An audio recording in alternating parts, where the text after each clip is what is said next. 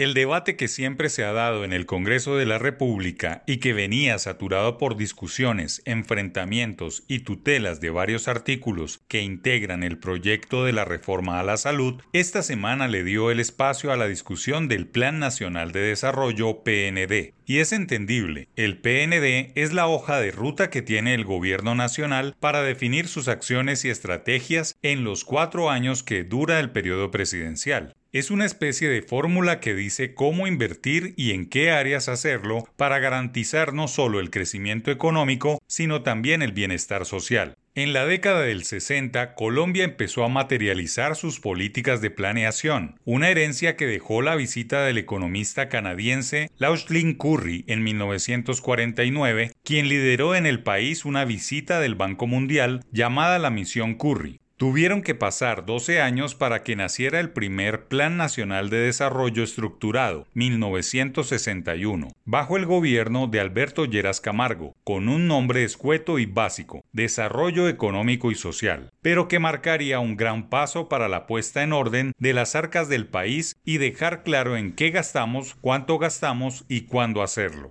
A partir de ahí han sido 16 PND estructurados bajo distintos nombres, Planes y Programas de Desarrollo 1969-1972, las cuatro estrategias 1970-1974, para cerrar la brecha 1974-1978, Plan de Integración Social 1978-1982, Cambio con Equidad 1982-1982, 1986, Plan de Economía Social 1986-1990, La Revolución Pacífica 1990-1994, El Salto Social 1994-1998, Cambio para construir la paz 1998-2002, Hacia un Estado comunitario 2002-2006, Estado Comunitario Desarrollo para Todos 2006-2010. Prosperidad para Todos 2010-2014. Todos por un nuevo país 2014-2018. Pacto por Colombia, Pacto por la Equidad 2018-2022. Y el que busca la luz verde bajo el gobierno Petro 2022-2026, llamado Colombia Potencia Mundial de la Vida. A pocas horas de cumplirse la fecha límite de aprobación del Congreso de la República, hay que hacer una reflexión. Más que una sugerencia, es un llamado a que el PND, que todo apunta a que será aprobado, se siga y se cumpla. Los planes de desarrollo han dejado una buena herencia y este no será la excepción. Este PND, que tiene un estimado de inversiones públicas para los próximos cuatro años de 1.154 billones de pesos, fue montado por el economista y director del DNP, Jorge Iván González, sobre cinco grandes transformaciones, seguridad humana y justicia social, convergencia regional, derecho humano a la alimentación, transformación productiva, internacionalización y acción climática, y el ordenamiento del territorio alrededor del agua y justicia ambiental. Todo esto está presto para no improvisar sobre la marcha y evitar que el gobierno vaya a la deriva o que se ahogue en aguas tormentosas por discursos políticos poco estratégicos que invitan a la revolución y no a la concertación.